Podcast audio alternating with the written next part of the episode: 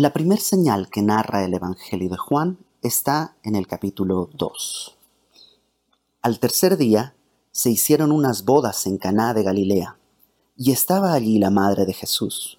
Y fueron también invitados a las bodas Jesús y sus discípulos.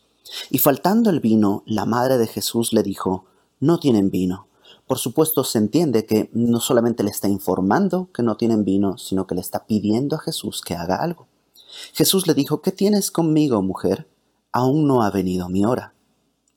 Jesús no está siendo irrespetuoso, simplemente le está diciendo a su mamá que no es el tiempo en que él revele lo que él va a llevar a hacer. Pero, versículo 5, en ese momento su madre dijo a los que servían, haced todo lo que os dijere.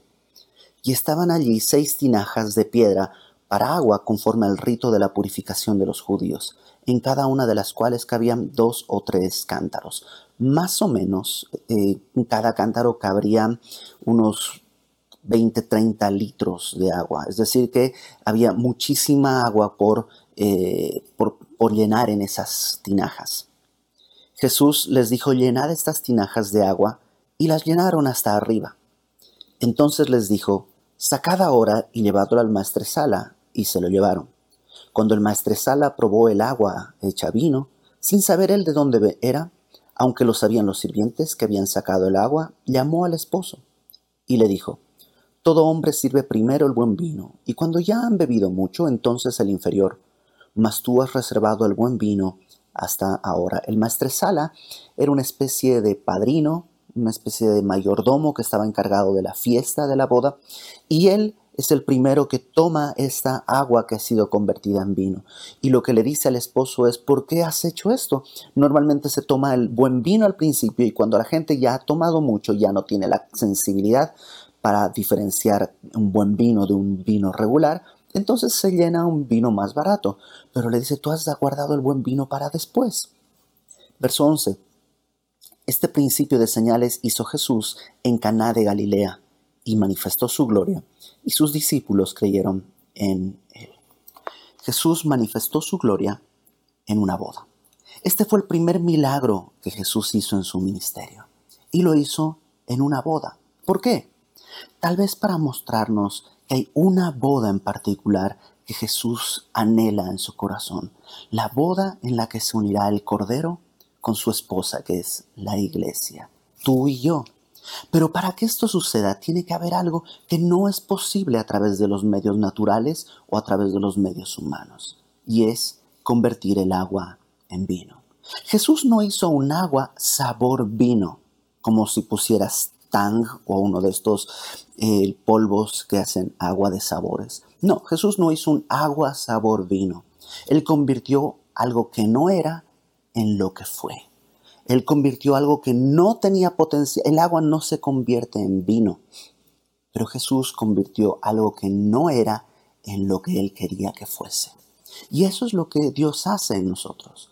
Nosotros dice la palabra que somos hijos de ira.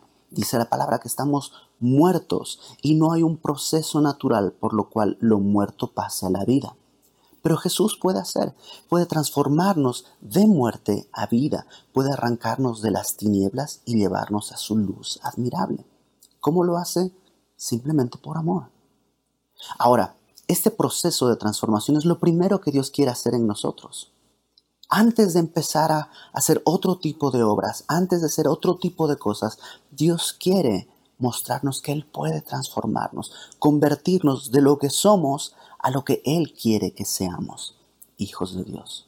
Juan en el Evangelio de Juan, en el capítulo 1, eh, dice que los hijos de Dios no son engendrados por voluntad de carne, no son engendrados por, por, voluntad de varón, no son engendrados de sangre, o sea, por familia, ni por convencimiento, ni por manipulación, sino que son engendrados de Dios. Dios hace este milagro de transformación.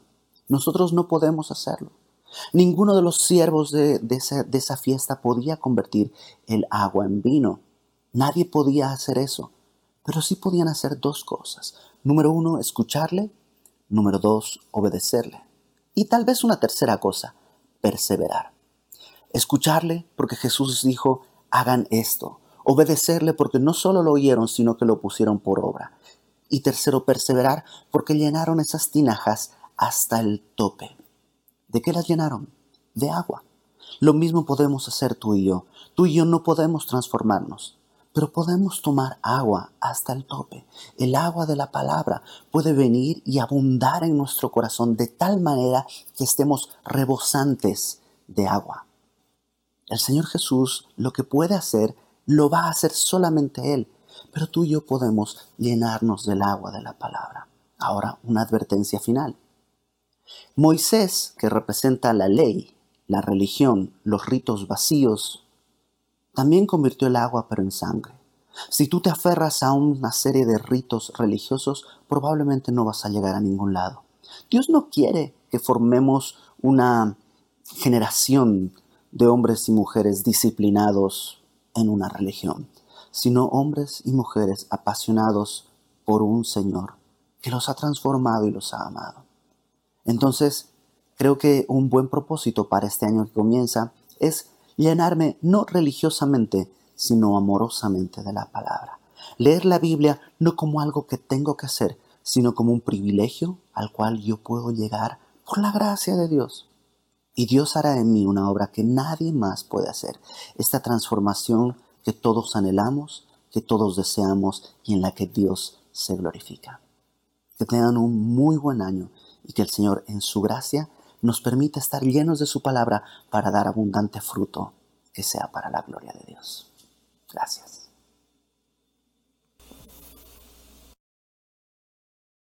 Muy buenos días a todos. Vamos a continuar con ese 7x7. Vamos a ver eh, el capítulo 4, acompáñame ahí, Juan capítulo 4, la segunda señal que hace Jesús.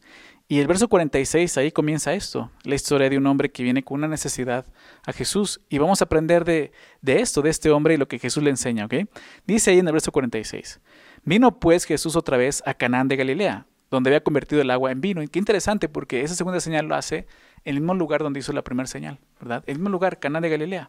Pero dice el texto, y había en Capernaum un oficial del rey cuyo hijo estaba enfermo. Vemos un hombre que no vivía en Canaán, este hombre vivía en Capernaum, esto estaba como 25 kilómetros de, de Canaán de distancia, pero era un oficial del rey, un oficial, un hombre probablemente poderoso, ¿verdad? Pero con una necesidad muy grande. Su hijo estaba enfermo. ¿sí? ¿Cuántas veces Dios no hace esto? No importa, no importa quién seas, no importa cuán poderoso seas, Dios puede hacer esto para llamarnos, ¿verdad? Usar aún el dolor para llamarnos. Eso es lo que, nos, que, lo que nos muestra esta historia. Es muy diferente a lo que vimos en el capítulo 2, ¿verdad? Porque ahí vimos unas bodas, vimos alegría, ¿verdad? Pero aquí vemos una necesidad, hay enfermedad. Entonces este hombre, vamos a ver qué dice el verso 47, cuando este cuando oyó que Jesús había llegado de Judea a Galilea, vino a él.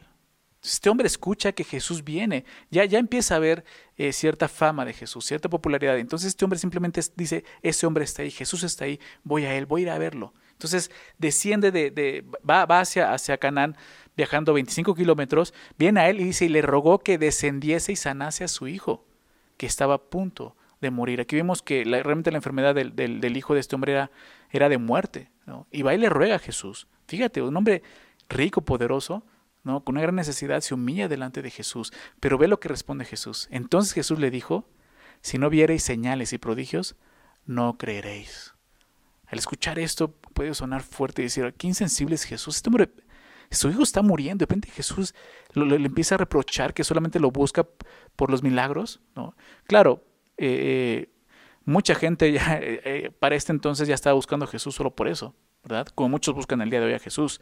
Pero ¿qué es lo que está haciendo Jesús? Realmente lo que Jesús es que, este, que la fe de este hombre sea una fe genuina, una fe que pueda realmente no solo salvar a, su hijo sanándolo, sino salvarlos a él y a su familia de, la muerte eterna, darles vida eterna. Por eso le dice, no creeréis. Vamos a ver cómo contesta el oficial. El oficial del rey le dijo, Señor, desciende antes que mi hijo muera. Y seguimos viendo fe. ¿Por qué? Porque no se ofende. ¿Verdad? Cualquiera te hubiera dicho, no, sabes que voy a buscar otro curandero, no voy a ir a otro lugar, estoy perdiendo tiempo con este hombre, pero este hombre hay fe, está seguro, dice, Señor, desciende antes que mi hijo muera. Sin embargo, su fe le falta algo. Te voy a decir por qué. En primer lugar, porque este hombre piensa que Jesús tiene que ir al lugar físicamente donde está su hijo para que pueda sanarlo. Y en segundo lugar, este hombre piensa que si su hijo muere, Jesús ya no va a poder hacer nada, ¿verdad? Claro que Jesús puede sanarlo a distancia, como vamos a ver, y aún si hubiera muerto, Jesús podría resucitarlo, ¿verdad? Pero es eso, a él le falta más conocimiento de quién es Jesús. Entonces, ¿qué ocurre? Pues al ver que este hombre le ruega nuevamente, se humilla y le pide nuevamente que, que descienda antes que su hijo muera, ¿qué hace Jesús? Verso 50. Jesús le dijo, ve, tu hijo vive. Solo eso. no hace más nada. Vemos otras historias, otras sanidades de Jesús. Vemos a Jesús escupiendo en los ojos de un hombre, haciendo lodo, pidiéndole que vaya a un lugar, etc. Aquí solamente dice esto, ve, tu hijo vive. No hizo nada más. ¿Cómo responde el hombre? El hombre creyó la palabra que Jesús le dijo y se fue. Y esto es lo que Jesús quería. Que este hombre creyera qué cosa? La palabra que Jesús le dijo que creyera en su palabra. Esta es la fe genuina. Una fe puesta no en los milagros, ¿verdad? No, no en las señales, sino en Jesús, en su palabra, lo que él dice. Este hombre se fue. Vamos a ver qué sucede. Verso 51. Cuando ya él descendía, sus siervos salieron a recibirle, le dieron nuevas diciendo, tu hijo vive, los siervos están sorprendidos, tu hijo mejoró y está vivo.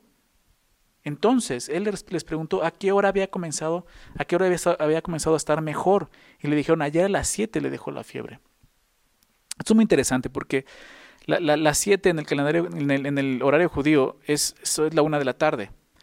Y dice que esto fue, eh, ocurrió un día antes. O sea, este hombre está llegando al día siguiente a su casa. Ahora te digo que fue un viaje de 25 kilómetros, un viaje que eh, digo, en ese tiempo no había autos, pero yendo en, en, en, su caballo o aún caminando hubiera hecho un viaje de, de cinco, cuatro horas.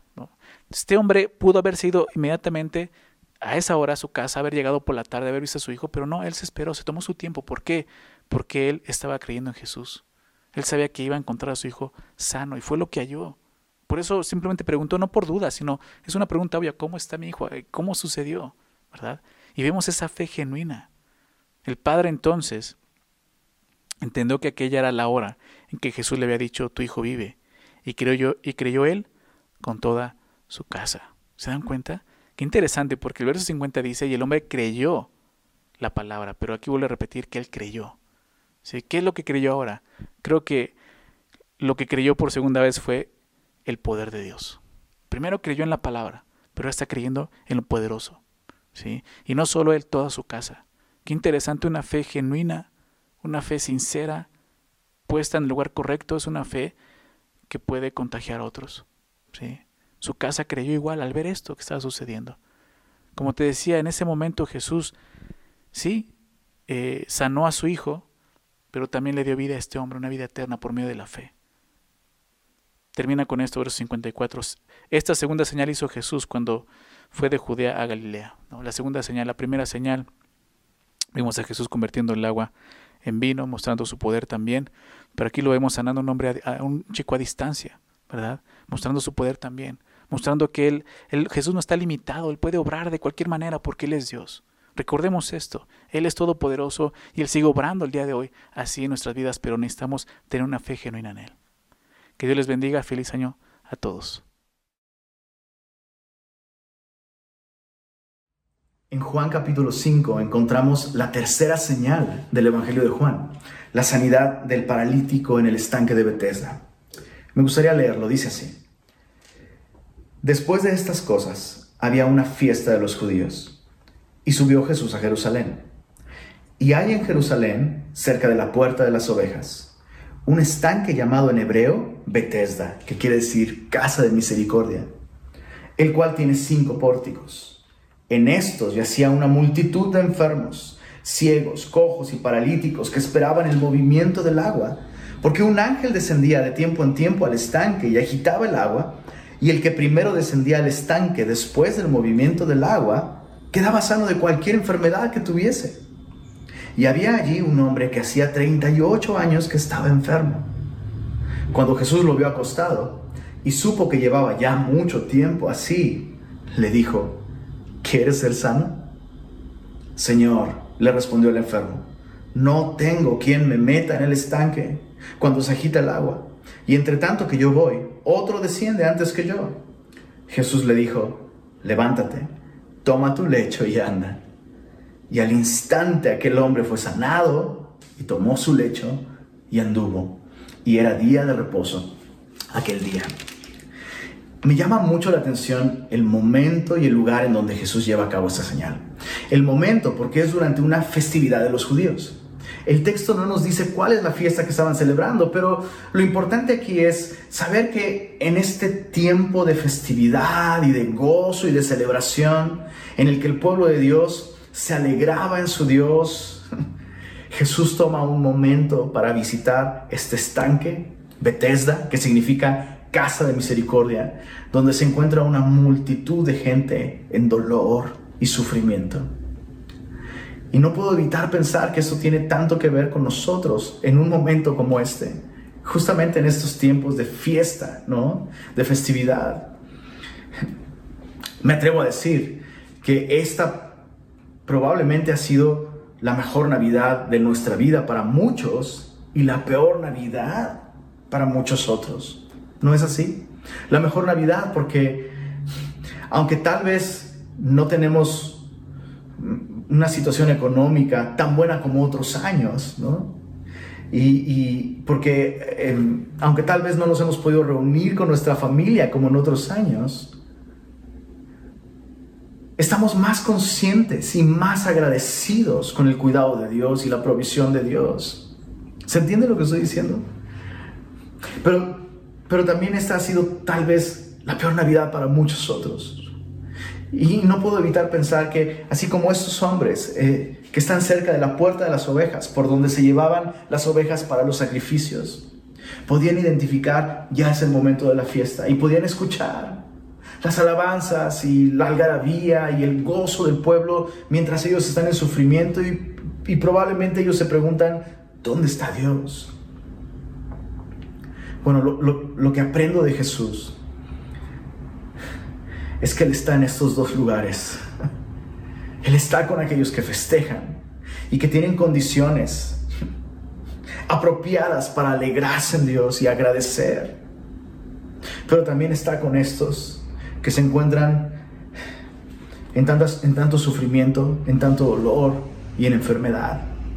Tenemos un Dios que no solo nos invita a reír con los que rían y llorar con los que lloran. Tenemos un Dios que es capaz de reír con los que ríen y llorar con los que lloran. Jesús visitó a todos estos, no sanó a todos, pero Jesús los visitó a todos ellos. Tal vez ellos no lo sabían, pero el, el Dios bendito el Dios que los había creado, el Dios que estaba a punto de ir a pagar por sus pecados en la cruz del Calvario, física, presencialmente estaba allí. Y si tú te has preguntado, especialmente en estas fiestas, ¿dónde está Dios? Dios está allí. Dios no te ha olvidado. Y muchas veces, muchas veces la enfermedad se vuelve el punto de encuentro con la gracia de Dios. Así como no valoramos tanto la salud como cuando la perdemos, creo que también no valoramos tanto el consuelo, la presencia de Dios en nuestra vida, su palabra, como cuando nos encontramos en un momento de enfermedad y de debilidad. Así que Él está allí. Ahora, Jesús no va a sanar a todos. Y antes de ver eh, la sanidad de este hombre, déjame explicarte algo. Jesús va a sanar físicamente a este hombre. Pero esto es una señal que apunta a una verdad espiritual mucho más grande. La Biblia nos dice que el hombre se encuentra muerto en delitos y pecados. Así que esta condición de parálisis de este hombre refleja muy bien la condición espiritual de todos los hombres. Así como la parálisis le impedía a este hombre hacer una vida normal. O sea, espiritualmente no existe este concepto de habilidades diferentes. No, el hombre está muerto en delitos y pecados. El hombre está inválido espiritualmente.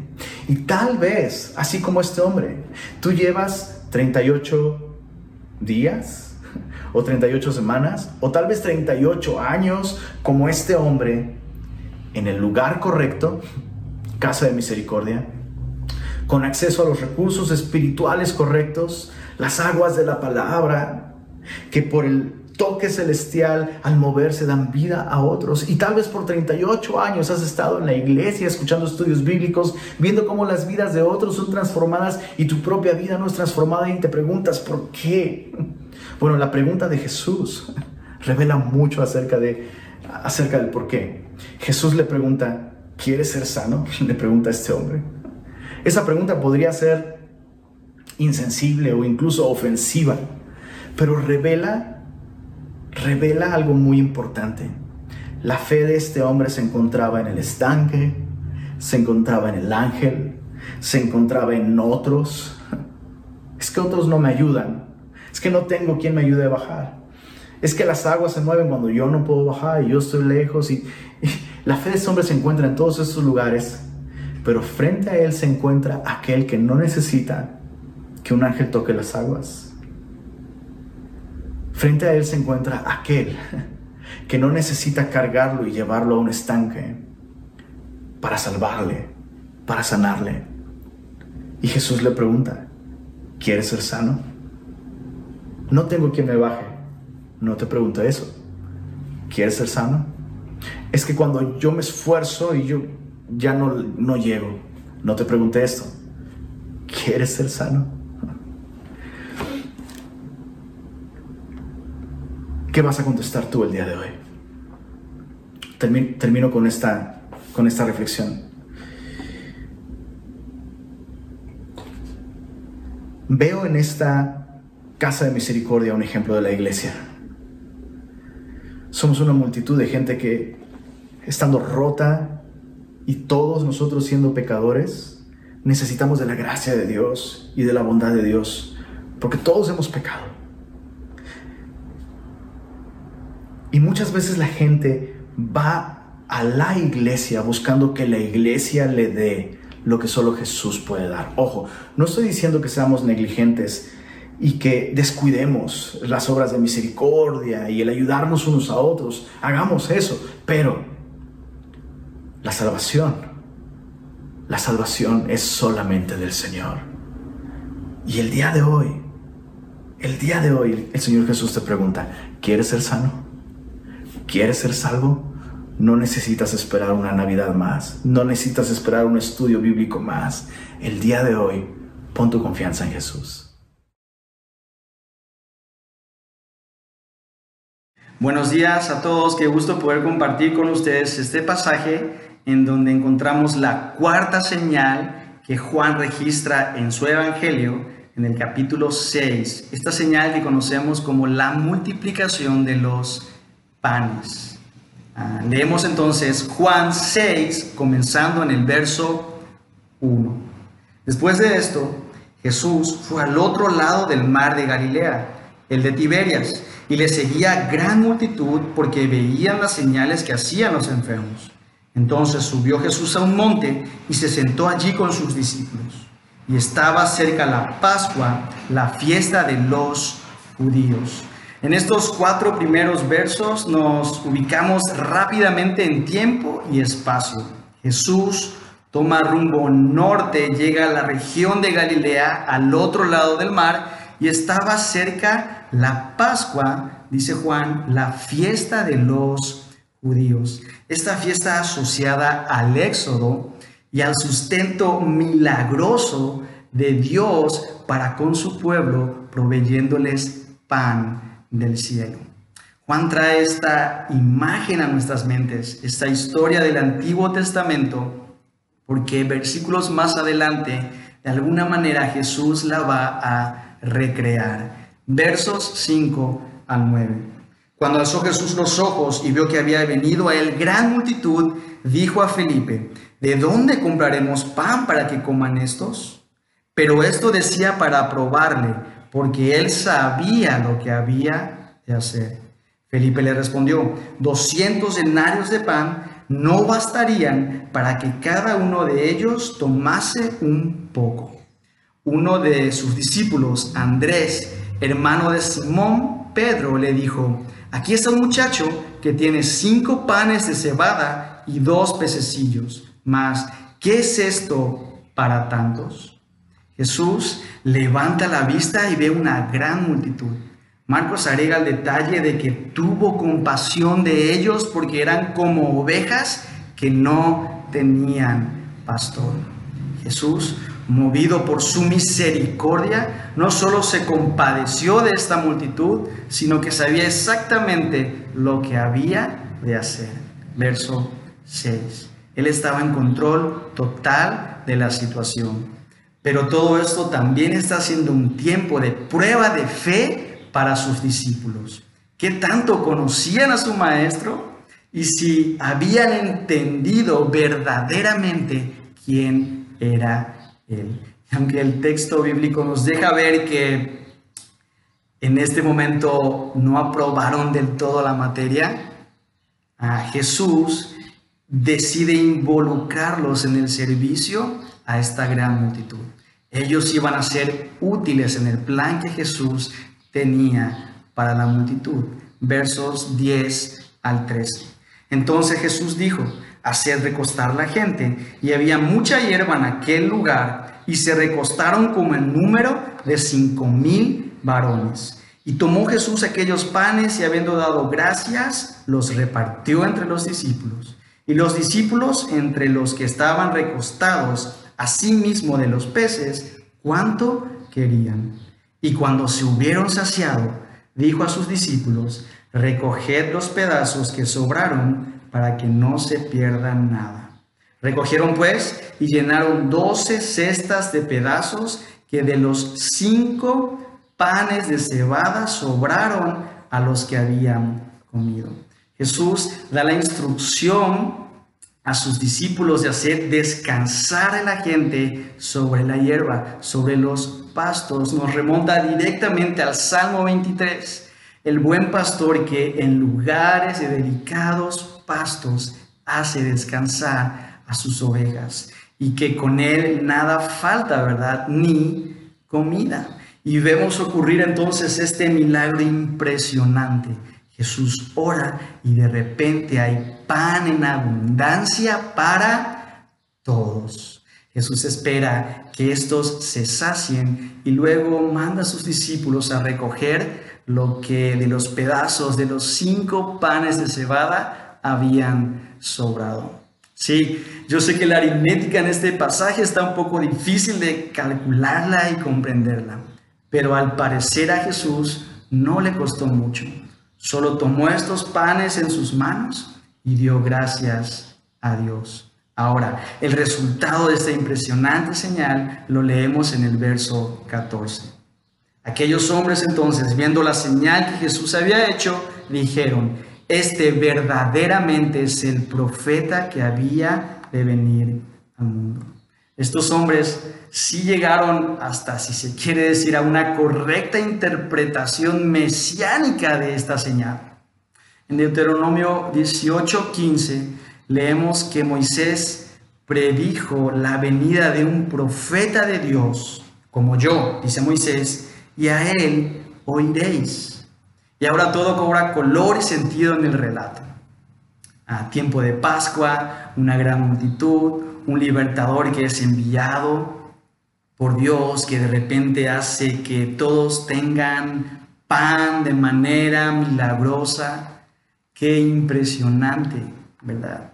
Ahora para terminar y meditar en este pasaje, estas señales apuntan definitivamente a la identidad de Jesús como el enviado de Dios. Pero esta historia de Jesús alimentando miles de personas continúa al día siguiente en el relato del capítulo 6 de Juan, cuando van de nuevo tras él y le piden más pan.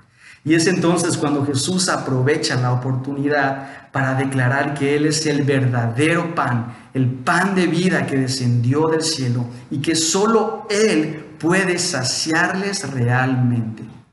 Esta señal apunta principalmente a que Jesús puede satisfacer la necesidad primaria del hombre, la interna, la del corazón. La instrucción de Moisés en Deuteronomio 18, recuerdan, no era precisamente identificar a este profeta, sino que Moisés le dijo, a él oiréis. Pero cuando Jesús revela su identidad y les dice, yo soy el pan de vida y el que come de mí vivirá eternamente. Muchos dijeron, dura es esta palabra, ¿quién la puede oír? Y desde entonces muchos volvieron atrás y ya no andaban con él. Juan 6, 60 y 66. Qué increíble, ¿verdad? Pero Juan termina su evangelio diciéndonos, hey, no, no, no, pero yo les escribo esto a ustedes para que ustedes sí crean que Jesús es el Cristo, para que ustedes sí crean que Jesús es el pan de vida que desciende del cielo y para que creyendo en Él tengan vida en su nombre. Dios los bendiga.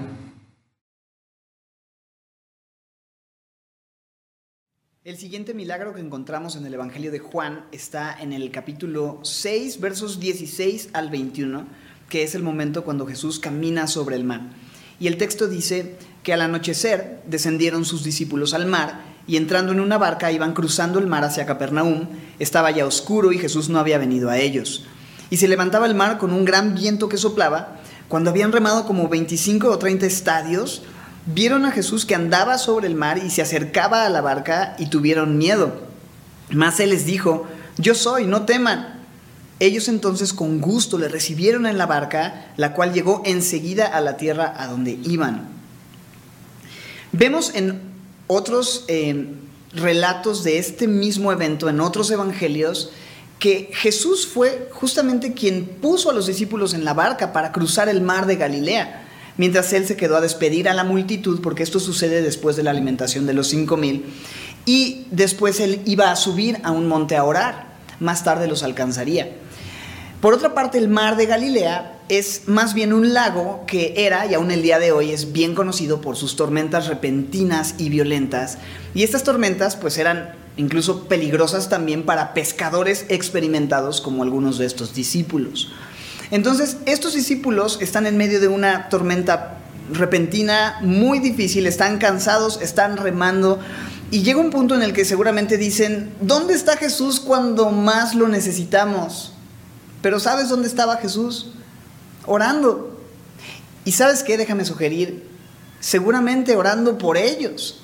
Y es hermoso saber que esto es verdad para nosotros también en los momentos donde vemos más complicación en medio de las tormentas, que Jesús está intercediendo por nosotros. Si te has preguntado dónde está Jesús cuando más lo necesito, puedes saber que Jesús está intercediendo por ti delante de Dios. Y Jesús pudo haber simplemente desde el monte orado a Dios que detuviera la tormenta, pero Jesús sabía que lo que sus discípulos necesitaban, lo mejor para ellos, no era eso, sino era esa tormenta para poder conocer lo mejor en medio de la tormenta. Y eso es justamente lo que vamos a ver. En, en el relato de Marcos también se nos dice que los discípulos no solamente estaban agotados, perdón, no solamente estaban asustados, sino agotados. No solamente tenían temor, sino que estaban completamente fatigados. Sus músculos estaban cansados. Ellos habían estado, dice ahí, llevaban de 25 a 30 estadios remando. Entonces imagínate todo el esfuerzo, pero no podían avanzar. Estaban ya, ya cansados. Y yo no sé si te has sentido así. Yo no sé si de repente has estado peleando con algo, batallando con algo por tiempo, por tiempo, y estás cansado de remar contra el viento, sientes que ya no puedes más, sientes que no has avanzado nada. Qué hermoso saber que Jesús no es indiferente a nuestro cansancio, que Jesús no es indiferente a nuestro temor, que Jesús no es indiferente a nuestro dolor, sino que Él viene y creo que esto es algo que los discípulos realmente no están esperando, porque yo no creo que ellos en medio de la tormenta estuvieran pensando, bueno, no hay bronca, ahorita viene Jesús, no, o sea, están en medio de la tormenta, no había forma, a su parecer, de que Él apareciera. Tan es así que cuando Él apareció ni siquiera lo reconocieron, ellos no lo esperaban, pero Jesús vino. Familia, que este sea nuestro clamor el día de hoy en medio de la tormenta, que podamos tú y yo decir, Señor, ven, ven conmigo en la tormenta, cualquier tormenta que estés enfrentando, que puedas decir, Señor, ven, ven conmigo. Y aunque nos parezca imposible que Jesús pueda alcanzarnos, que aunque nos parezca que ya estamos demasiado metidos en la tormenta como para que Jesús pueda venir, tú y yo podamos confiar que Él va a venir, Él va a aparecer, quizá no de la manera en la que nosotros lo esperamos, pero saber que Él ha prometido estar con nosotros y Él va a intervenir y Él va a aparecer en medio de esa situación. Entonces Jesús viene, pero ¿cómo viene? Lo vimos en el verso 19. Vieron a Jesús que andaba sobre el mar y se acercaba a la barca. Viene caminando sobre el agua, algo completamente sobrenatural, impresionante. Y creo que Jesús estaba mostrándoles algo al caminar sobre el mar, que Él no necesita un mar tranquilo para ser Dios, que Él no necesita una travesía fácil para mostrar su poder, que Él puede hacerlo incluso en medio de la tormenta y que Él está sobre todo esto. Y es que muchas veces pensamos que Dios pues es poderoso solo cuando calma una tormenta, cuando cura una enfermedad, cuando restaura un matrimonio, cuando quita la ansiedad. Pero podemos reconocer el poder de Dios también en medio de la tormenta. Podemos ver a Jesús igual de hermoso, igual de grande y majestuoso en medio de la enfermedad, en medio de las pruebas, en medio del dolor. Muchas veces pensamos que para que otros vean que Dios es bueno, entonces nuestra vida tiene que ser como que fácil, sin preocupaciones. Pero la realidad es que la gente puede ver lo grande que es nuestro Dios cuando ven que Jesús está ahí con nosotros en medio de lo difícil, también en medio de lo difícil, caminando sobre el mar, caminando en medio de la tormenta, por encima de lo que es lógico. Dios es glorificado cuando es visible que Él está sobre todo, incluso sobre aquello que obviamente preferiríamos evitar. Así que Jesús viene sobre el mar, caminando sobre el mar y les dice, yo soy, no teman. Sin duda lo que necesitamos cuando tememos es eso, escuchar la voz de Jesús diciéndonos, yo soy, escuchar su palabra diciéndonos quién es Él.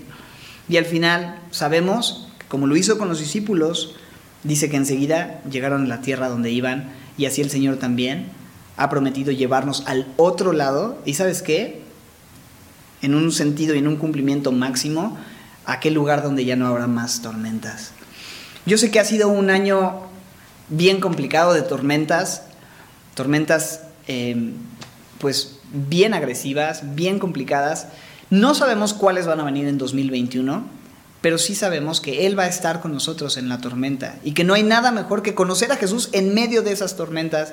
Entonces, que Él nos conceda escuchar su palabra para que en cada día, ya sea fácil o difícil de este año, podamos conocerlo más y mejor y que podamos ver su poder, su amor, su cuidado, a veces calmando y callando la tormenta, pero a veces alcanzándonos en medio de esa tormenta.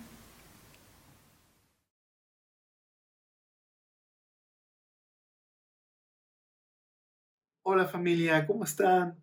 Qué gusto estar en un 7x7 más. Dios ha sido muy bueno. Dios ha sido muy bueno y nos ha permitido llegar hasta el día de hoy. Bueno, a mí me tocó compartir acerca de eh, la historia del ciego de nacimiento. Hemos tenido oportunidad de escuchar el día de hoy de, los varios milagros que Jesús hizo en el Evangelio de Juan, aunque Juan no le llama milagros, les llama señales. Y hay una razón. Eso es lo que son, señales. Señales que apuntan a una realidad mayor. Señales que apuntan a la compasión de Dios. Dios estaba mostrando su compasión con estas personas dolidas y quebrantadas. Pero también eran una, una señal que apuntaba a quién es Jesús.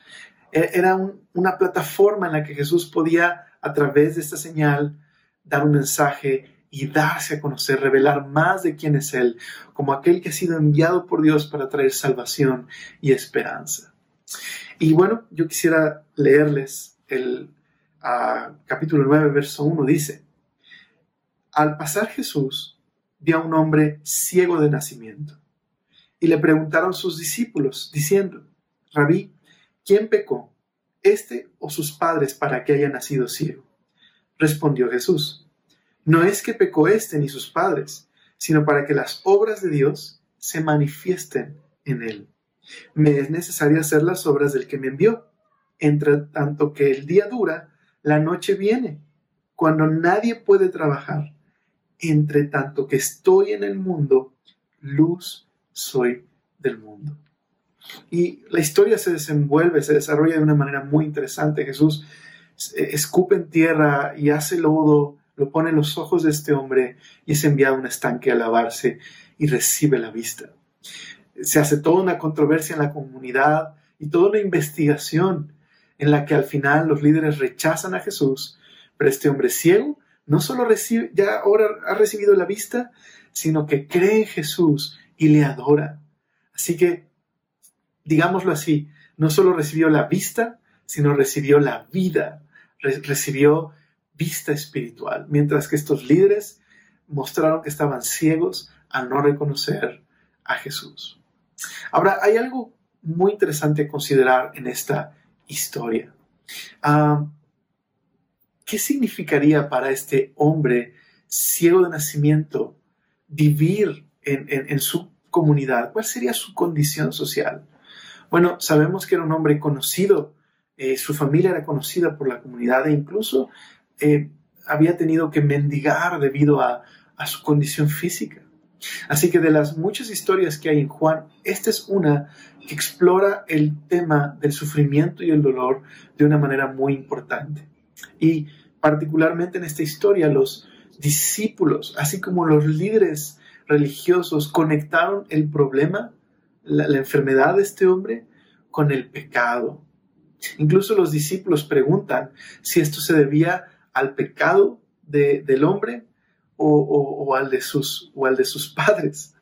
Así que digamos que ellos pensaban así.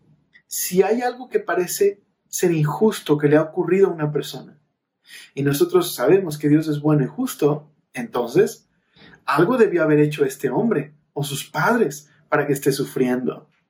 Quizás un pecado secreto. Pero Jesús rechaza completamente estas conclusiones y les muestra que el asunto es mucho más complejo. Vivimos en un mundo roto, en un mundo donde por causa del pecado hay rebelión, hay enfermedad, hay muerte. Pero no significa que cada enfermedad que sufre una persona sea una retribución de parte de Dios o un castigo por algún pecado secreto. El pecado no ha atado de manos a un Dios que es bueno, que es luz, que es justicia y que está obrando en el mundo a pesar de la condición del mundo de rebelión y pecado con un propósito, traer salvación. Así que, como dijo un comentarista, tenemos que quitarnos esta imagen de si soy bueno siempre me irá bien, pero los que sufren sin duda son malos y están recibiendo lo que merecen necesitamos que la Biblia transforme nuestra manera de pensar. Pero entonces, ¿y esta historia? Bueno, recuerda, esa es una señal que apunta a la compasión de Dios, pero que también revela la identidad de Jesús. Jesús se presenta en esta historia como aquel que es la luz del mundo. Entonces, déjame repetirte en una versión sencilla lo que dijo Jesús. Ni él pecó, ni sus padres, respondió Jesús sino que esto sucedió para que la obra de Dios se hiciera evidente en su vida.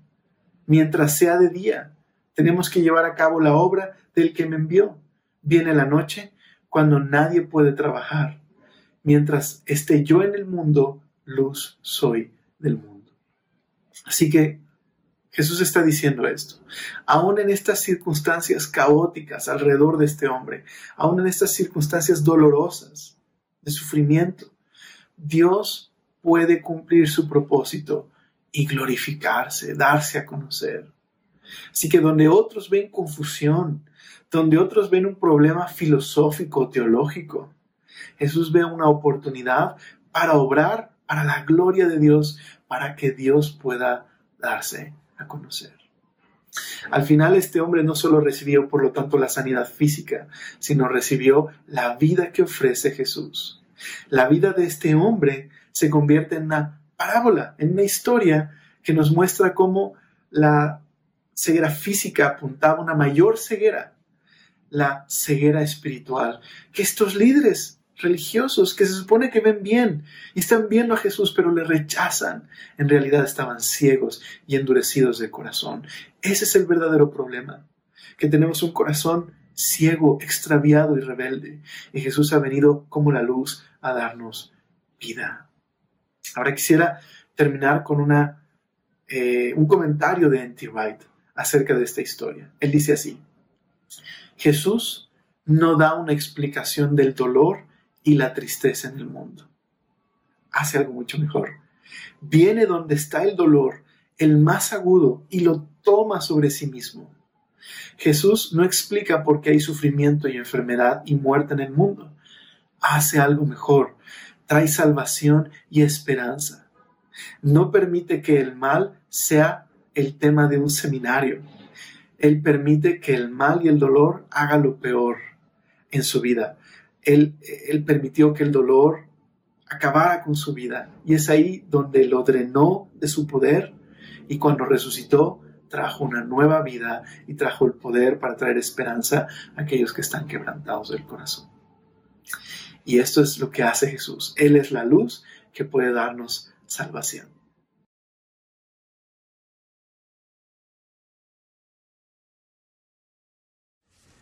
Hemos visto ya seis señales, seis milagros de Jesús contenidos en este Evangelio, el Evangelio de Juan.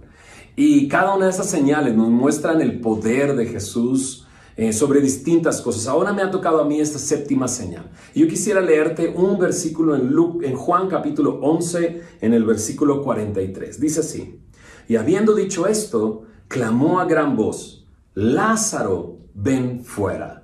Creo que ya te diste cuenta cuál es la historia que a mí me ha tocado y la señal que me ha tocado. El momento en que Jesús resucita a Lázaro, lo saca de la tumba. Estas palabras eh, son muy intensas y muy fuertes. Dice que lo exclamó a gran voz. Y, Jesús ya había resucitado a otras personas, las había traído de vuelta de la muerte.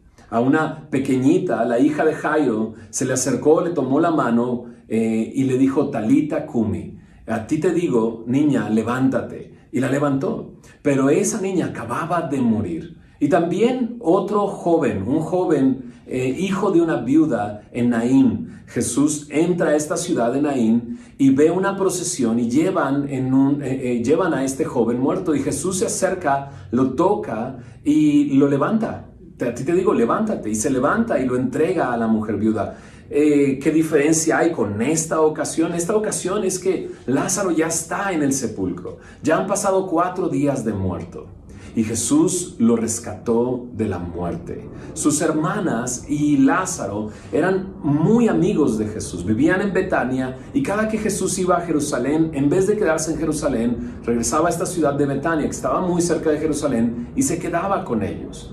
Cuando se enteró Jesús de que su amigo Lázaro había enfermado, él retrasó su vida hacia allá. Esperó todavía unos días hasta que le dijo a los discípulos, Lázaro duerme, vamos a despertarle. Ellos pensaron y dijeron, bueno, si está dormido, se va a recuperar. Pero Jesús tuvo que decirles, no, Lázaro ha muerto. Lázaro ha muerto. Y camino hacia allá, mientras se van acercando, eh, Marta, al enterarse de que Jesús estaba acercando, salió corriendo hasta donde estaba Jesús. Y no en un tono de reclamo, eh, le dice a Jesús, creo que no era reclamo, porque lo que dice creo que expresa eh, el conocimiento que ella tenía de Jesús. Le dijo, maestro, si tú hubieras estado aquí, mi hermano no hubiera muerto. Y precisamente porque, porque sabía que había poder en Jesús para sanarlo. Había poder para sanarlo. Hemos visto tres señales donde Jesús ha sanado personas. A un ciego de nacimiento lo sanó. Así es que Marta sabía que Jesús tenía ese poder para sanar a su hermano. María también salió eh, y llegó con Jesús y le dijo las mismas palabras, maestro, si tú hubieras estado aquí, mi hermano no hubiera muerto. Y lo digo que no es un tono de reclamo, porque sabían el poder que tenía Jesús. Esa Marta a la que le dice algo muy, muy interesante.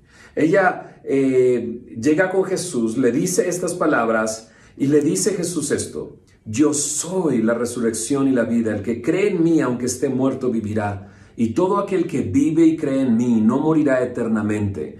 ¿Crees esto? Ella le contestó, sí Señor, yo he creído que tú eres el Cristo, el Hijo de Dios, que has venido al mundo. Y es que Jesús estaba expresando eso, lo que había venido a hacer al mundo. a detener a la muerte, a, destruir al pecado y destruir la muerte.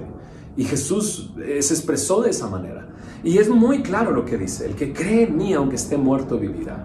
Muchos de nosotros hemos creído en el Señor Jesús y ahora tenemos vida eterna. En el versículo 28 dice, aquel que vive y cree en mí no morirá eternamente. Esta es la esperanza que tenemos en el Señor. Por eso Jesús termina diciendo, ¿crees esto? ¿Qué pregunta tan importante? ¿Crees esto? Muchos nos hemos, hemos recibido eh, por gracia la vida eterna por medio de Jesús al creer en esto, al creer que Él es el Hijo de Dios. Pero yo quiero hacer un énfasis en este cierre del 7x7 porque quiero que veas a los discípulos. O sea, muchos de nosotros ya hemos creído y tenemos vida eterna. Y si no lo has hecho, cree en el Señor Jesús y Él te dará vida eterna. Esta es una promesa que Él ha hecho y hemos y confiamos que su palabra es verdad. Hemos visto que su palabra es verdad. Si crees tendrás vida y no morirás eternamente. Él puede librarte del pecado y de la muerte eterna. Pero yo quisiera que notes que qué es lo que estaban haciendo los discípulos. Porque muchos de nosotros somos sus discípulos. Hemos conocido al Señor, hemos entregado nuestra vida a Él y estamos caminando y queremos seguirlo. Y este año 2021 queremos seguir siendo esos discípulos que van cerca del Señor Jesús viendo las maravillas que hace. Los discípulos estaban acompañándole cuando él recibió esta noticia. Recibió la noticia de que estaba enfermo. Y Jesús dijo estas palabras. Esta enfermedad no es para muerte, sino para la gloria de Dios, para que el Hijo de Dios sea glorificado por ella. Entonces Jesús pasó varios días y entonces ya les dijo, ¿saben que eh, Lázaro ha muerto. Em, me sorprende esto. No, esta enfermedad no es para muerte, sino para la gloria de Dios. Y nos demos cuenta que murió, pero para la gloria de Dios lo resucitó, mostrando que Jesús tiene el poder sobre la muerte. Pero después, después Él dice estas palabras. Lázaro ha muerto y me alegro por vosotros de no, de, de no haber estado allí para que creáis, mas vamos a Él. ¿Qué estaban haciendo los discípulos? Bueno, los discípulos estaban acompañando a Jesús. Pero ¿qué es lo que quería, Jesús que aprendieran ellos al ver esto, al no estar ahí, para que entonces llegara y Jesús le levantara de los muertos para que crean? ¿Sabes? Dios hace señales en nuestra vida para aumentar nuestra fe y creer en Él y apuntar hacia Jesús. Todos, eh, está comenzando el año 2021 y después del año 2020 todos nos preguntamos qué va a suceder, qué va a pasar. Y quiero que pienses en esto. Todas las cosas Dios las ha preparado para su gloria y para su honra. Las ha preparado para eso. Y no podemos asegurar qué es lo que pueda sucedernos en este 2021 a cada uno de nosotros. ¿Qué es lo que le pueda suceder a nuestras familias? Pero Dios quiere que veas esto y te llenes de fe y crezcas en fe y tu fe sea profunda. Qué bueno que no estaban ahí para que creas, para que creas. Porque van a suceder cosas que están, van a ser inesperadas y que no vamos a tener ningún control sobre ellas. Pero Dios te ha permitido estudiar estas siete señales para que creas, para que tu fe sea aumentada. Y cuando enfrentes algunos asuntos, porque Jesús sabía que era lo que los discípulos iban a enfrentar en el futuro. Ellos no sabían, ellos no, tenían ni idea de la persecución que vendría, de los intentos de tomarles, de encarcelarles, incluso de matarles. Pero Jesús sí sabía. Y estas cosas las preparó Jesús para que crean, para que su fe sea profunda y cuando enfrenten esas cosas puedan ver que cada cosa Dios la preparó para su gloria. ¿Sabes? Van a suceder cosas este año pero Dios quiere ser glorificado en cada una de ellas. Señor Jesús, gracias por cada una de estas señales que vimos. Nos has mostrado lo poderoso que eres, lo grande que eres. Señor, lo único que eres, Jesús. Y todas las cosas que tú has hecho son una señal que apuntan hacia la realidad de que tú eres el Hijo de Dios. El Hijo de Dios. Que tú eres el Rey de Reyes, que tú eres el Señor de Señores, que tú eres el dueño de todas las cosas y sobre todo el dueño de nuestras vidas. Señor, que cada una de estas señales aumente nuestra fe, Señor, para enfrentar lo que tú tienes preparado para este año. No sabemos qué es lo que hay preparado para nosotros, pero tú sí sabes. Y tú quieres aumentar nuestra fe, que nuestra fe sea profunda, que podamos poner nuestros ojos en ti y glorificarte en cada cosa que suceda. Señor, queremos vivir así este 2021 para tu gloria y para tu honra. En el nombre de Jesús.